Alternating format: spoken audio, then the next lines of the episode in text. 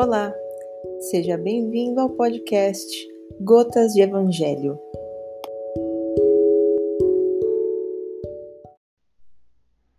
Vamos continuar a leitura, segunda parte do capítulo 16. Utilidade providencial da fortuna, provas da riqueza e da miséria. Se a riqueza devesse ser um obstáculo absoluto à salvação daqueles que a possuem, assim como se poderia inferir de certas palavras de Jesus, interpretadas segundo a letra e não segundo o espírito, Deus, que a dispensa, teria colocado nas mãos de alguns um instrumento de perdição sem recursos, pensamento que repugna a razão. A riqueza, sem dúvida, é uma prova muito difícil, mais perigosa que a miséria, pelos seus arrastamentos, as tentações que dá e a fascinação que exerce é o excitante supremo do orgulho, do egoísmo e da vida sensual. É o laço mais poderoso que liga o homem à terra e afasta seus pensamentos do céu. Produz uma tal vertigem que se vê, frequentemente, aquele que passa da miséria à fortuna esquecer depressa sua primeira posição, aqueles que o dotaram, aqueles que o ajudaram, e, tornar-se insensível, egoísta e vão mas do fato de tomar o caminho difícil, não se segue que o torne impossível e não possa tornar-se um meio de salvação nas mãos daquele que dela sabe se servir, como certos venenos podem devolver a saúde se são empregados a propósito e com discernimento. Quando Jesus disse ao jovem que o interrogou sobre os meios de ganhar a vida eterna: Desfazei-vos de todos os vossos bens e segui-me, ele não entendia estabelecer como princípio absoluto que cada um deva se despojar daquilo que possui e que a salvação só tem esse preço, mas mostrar que o apego aos bens terrestres é um obstáculo à salvação. Esse jovem, com efeito, se acreditava quite porque tinha observado certos mandamentos e, todavia, recua ante a ideia de abandonar seus bens seu desejo de obter a vida eterna não ia até esse sacrifício. A proposição que Jesus lhe fez era uma prova decisiva para pôr a descoberto o fundo do seu pensamento. Ele podia, sem dúvida, ser um perfeito homem honesto, segundo o mundo, não fazer mal a ninguém, não maldizer seu próximo, não ser vão nem orgulhoso, honrar a seu pai e a sua mãe, mas não tinha verdadeira caridade, porque sua virtude não ia até a abnegação. Eis o que Jesus quis demonstrar: era uma aplicação do princípio: fora da caridade não há salvação. A consequência dessas palavras, tomadas em sua acepção rigorosa, seria a abolição da fortuna como nociva à felicidade futura e como fonte de uma multidão de males na terra e seria, além disso, a condenação do trabalho que a pode obter. Consequência absurda que conduziria o homem à vida selvagem e que, por isso mesmo, estaria em contradição com a lei do progresso, que é uma lei de Deus. Se a riqueza é a fonte de muitos males, se ela excita tanto as más paixões, se provoca mesmo tantos crimes, é preciso tomar-se não à coisa, mas ao homem que dela abusa como abusa de todos os dons de Deus. Pelo abuso, ele torna pernicioso o que lhe poderia ser mais útil. É a consequência do estado de inferioridade do mundo terrestre. Se a riqueza não devesse produzir senão o mal, Deus não a teria colocado sobre a terra. Cabe ao homem dela extrair o bem. Se ela não é um elemento direto do progresso moral, é, sem contradita, um poderoso elemento de progresso intelectual. Com efeito, o homem tem por missão trabalhar pelo aprimoramento material do globo. Deve desbravá-lo, saneá-lo, dispô-lo para receber um dia toda a população que a sua extensão comporta. Para alimentar essa população que cresce sem cessar, é preciso aumentar a produção. Se a produção de uma região é insuficiente, será preciso ir procurá-la fora. Por isso mesmo, as relações de povo a povo tornam-se uma necessidade. Para as tornar mais fáceis, é preciso destruir os obstáculos materiais que as separam. tornar as comunicações mais rápidas. Para esses trabalhos, que são a obra dos séculos, o homem teve de tirar materiais até das entranhas da terra. Procurou na ciência os meios de executá-los mais segura e rapidamente. Mas para realizá-los lhe foram precisos recursos. A necessidade fê-lo criar a riqueza, como o fez descobrir a ciência. A atividade necessitada por esses mesmos trabalhos aumenta e desenvolve a sua inteligência essa inteligência, que ele concentra primeiro na satisfação das necessidades materiais, o ajudará mais tarde a compreender as grandes verdades morais. A riqueza, sendo o primeiro meio de execução, sem ela não mais grandes trabalhos, não mais atividade, nem estímulo nem pesquisas. É, pois, com razão, considerada um elemento de progresso. Desigualdade das riquezas. A desigualdade das riquezas é um desses problemas que se procura em vão resolver, se não se considera senão a vida atual. A primeira questão que se apresenta é esta: por que todos os homens não são igualmente ricos? Não o são por uma razão muito simples.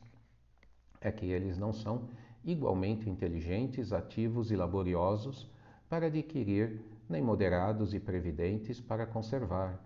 Aliás, é um ponto matematicamente demonstrado que a fortuna, igualmente repartida, daria a cada qual uma parte mínima e insuficiente, que supondo-se essa repartição feita, o equilíbrio estaria rompido em pouco tempo, pela diversidade dos caracteres e das aptidões, que, supondo-a possível e durável, cada um tendo apenas do que viver, isso seria o aniquilamento de todos os grandes trabalhos que concorrem para o progresso e o bem-estar da humanidade, que, supondo-se que ela desse a cada um o necessário, não haveria mais o aguilhão que compele às grandes descobertas e aos empreendimentos úteis. Se Deus a concentra em certos pontos, é porque daí ela se derrama em quantidade suficiente segundo as necessidades. Admitindo isso, Pergunta-se por que Deus a dá a pessoas incapazes para fazê-la frutificar para o bem de todos. Aí ainda está uma prova da sabedoria e da bondade de Deus, dando ao homem o livre-arbítrio, quis que ele alcançasse, por sua própria experiência, a distinção do bem e do mal, e que a prática do bem fosse o resultado dos seus esforços e da sua própria vontade. Ele não deve ser conduzido fatalmente nem ao bem nem ao mal, sem o que não seria senão um instrumento passivo e irresponsável, como os animais. A fortuna é um meio de prová-lo moralmente, mas como, ao mesmo tempo, é um poderoso meio de ação para o progresso, Deus não quer que ela fique muito tempo improdutiva e, por isso, a desloca incessantemente. Cada uso que dela sabe fazer, mas como há a impossibilidade material de que todos a tenham ao mesmo tempo, que, aliás, se todo mundo a possuísse, ninguém trabalharia, e o aprimoramento do globo com isso sofreria. Cada um a possui a seu turno. Quem não a tem hoje já a teve ou terá numa outra existência, e quem a tem agora poderá não tê-la mais amanhã. Há ricos e pobres, porque Deus, sendo justo, cada um deve trabalhar a seu turno. A pobreza é para uns a prova da paciência e da resignação, a riqueza é para outros a prova da caridade e da abnegação. Deplora-se com razão o lamentável uso que certas pessoas fazem de sua fortuna, as ignóbeis paixões que a cobiça provoca, e se pergunta se Deus é justo em dar a riqueza a tais pessoas. É certo que se o homem não tivesse senão uma só existência, nada justificaria essa repartição dos bens da terra. Mas se, em lugar de limitar a visão à vida presente, considerar-se o conjunto das existências, vê-se que tudo se equilibra com justiça. O pobre, pois, não tem mais motivo para acusar a providência, nem para invejar os ricos, e os ricos não têm mais do que se glorificar pelo que possuem. Se dela abusam, não será nem com os decretos nem com as leis suntuárias que se remediará o mal. As leis podem, momentaneamente, mudar o exterior, mas não podem mudar o coração. Por isso, elas não têm senão uma duração temporária e são sempre seguidas de uma reação mais desenfreada. A fonte do mal está no egoísmo e no orgulho. Os abusos de toda espécie cessarão por si mesmos quando os homens se regerem pela lei da caridade. Fizemos então a leitura de mais um trecho do capítulo 16, que fala das provas de riqueza e de pobreza. Riqueza no sentido amplo, não somente no sentido material, mas também no sentido material. É trabalhar é, as condições materiais que cada um tem, trabalhar as condições de tempo, as condições de discernimento, é trabalhar sempre a caridade como o texto coloca, a existência da riqueza é uma prova, assim como a ausência da riqueza também o é. Todas as provas desse plano nos fazem buscar a paciência, nos fazem buscar a resignação. E se acreditamos numa inteligência divina, se acreditamos em Deus, não podemos admitir, não podemos assumir injustiças mas sim provas momentâneas, seja momentânea dentro desta existência, sejam momentâneas na comparação desta existência com anteriores e com futuras. Todo esse processo de suprema inteligência, de evolução, nos faz pensar qual o nosso verdadeiro papel. E o texto passa por isso também. O texto passa pela ideia, pela lembrança da caridade, seja a caridade com quem tem a riqueza e deve distribuí-la e deve reparti-la, seja caridade com quem não tem, tem pouco a partilhar, mas sempre partilha e espera auxílio do próximo. E esse sistema vai se ajustando, as pessoas vão alternando papéis.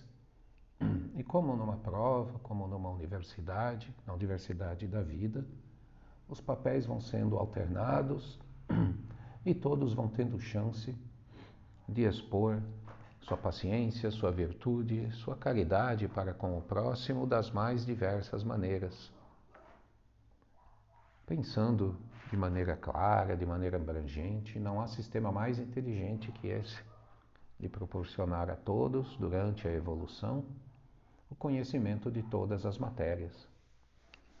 Olhando deste modo, levantamos a mente, levantamos o coração ao Pai, sempre agradecidos, se pensarmos nas riquezas diárias que recebemos de proteção, de saúde, de alimento, de trabalho. Temos todas essas riquezas à nossa disposição. E, adicionalmente, para os que têm a riqueza material, existe o desafio de saber fazer bom uso, de multiplicá-la, multiplicando ao distribuí-la, ao permitir que outros produzam também, com tempo, com material, com o que estiver disponível à mão de cada um. Vamos agradecer a mais esse momento, mais essa riqueza que tivemos de oportunidade de refletir cada um fazendo a sua própria reflexão dentro do texto do Evangelho, que é muito simbólico, e buscando no nosso interior a nossa riqueza, a nossa verdade, a nossa evolução sempre. Sempre lembrando que a nenhum de nós é dado o conhecimento de toda a verdade. Então, que estejamos sempre abertos a aprender mais e a mudar conceitos pré-estabelecidos. Que assim seja. Senhor, fazei-me instrumento de vossa paz. Onde houver ódio, que eu leve o amor, onde houver ofensa, que eu leve o perdão, onde houver discórdia, que eu leve a união, onde houver dúvida, que eu leve a fé, onde houver erro, que eu leve a verdade, onde houver desespero, que eu leve a esperança, onde houver tristeza, que eu leve a alegria, onde houver trevas, que eu leve a luz. Ó Mestre, Fazer que eu procure mais consolar que ser consolado, compreender que ser compreendido, amar que ser amado, pois é dando que se recebe, é perdoando que se é perdoado, é morrendo que se nasce para a vida eterna. Que assim seja, Pai Maior, graças a Deus.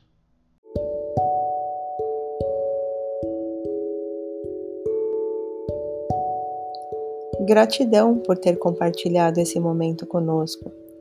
Nos vemos no próximo episódio do podcast Gotas de Evangelho.